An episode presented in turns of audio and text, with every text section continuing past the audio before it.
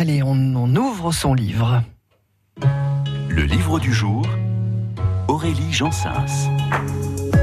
Comme moi vous aimez les romans historiques, vous en avez déjà sûrement lu pas mal, et notamment pas mal sur la Seconde Guerre mondiale. Mais sur la Première Guerre mondiale, il y en a un peu moins. Mais ce qui est encore plus rare, c'est les romans qui parlent de l'immédiate après Première Guerre mondiale. Les jours qui suivent ces moments douloureux, ces moments traumatisants, et pourtant c'est une période tout aussi intéressante.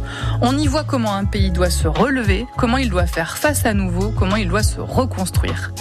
Et si vous êtes donc intéressé par l'histoire avec un grand H, mais que vous préférez aussi les romans avec des belles histoires, mon conseil du jour peut vous intéresser.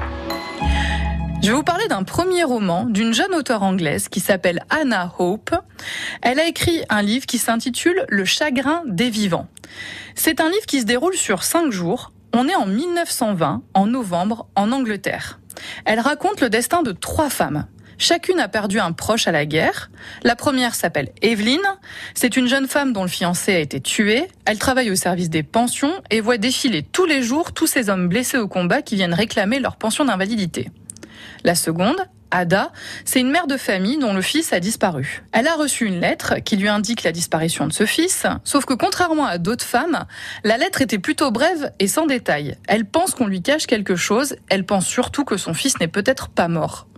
Enfin, il y a la troisième, Etty, qui est une femme plutôt jeune et qui travaille dans une salle de bal où pour quelques pièces, les soldats peuvent danser avec elle. Chacune de ces femmes raconte comment faire face à un drame, un drame qui a été collectif, mais qui touche aussi chacune dans son individualité. Il y a celles qui veulent tourner la page, passer à autre chose, oublier, et celles qui ne sortent pas de leur chagrin, de leur deuil. C'est un roman que j'ai trouvé magnifique, car il est d'une grande délicatesse. Et même si le sujet peut paraître un peu sombre, c'est un livre qui reste lumineux et touchant. Les trois femmes du premier roman d'Anna Hope, Le chagrin des vivants, sont inoubliables. C'est un très beau roman à découvrir. Il a été publié chez Gallimard. France Bleu Limousin.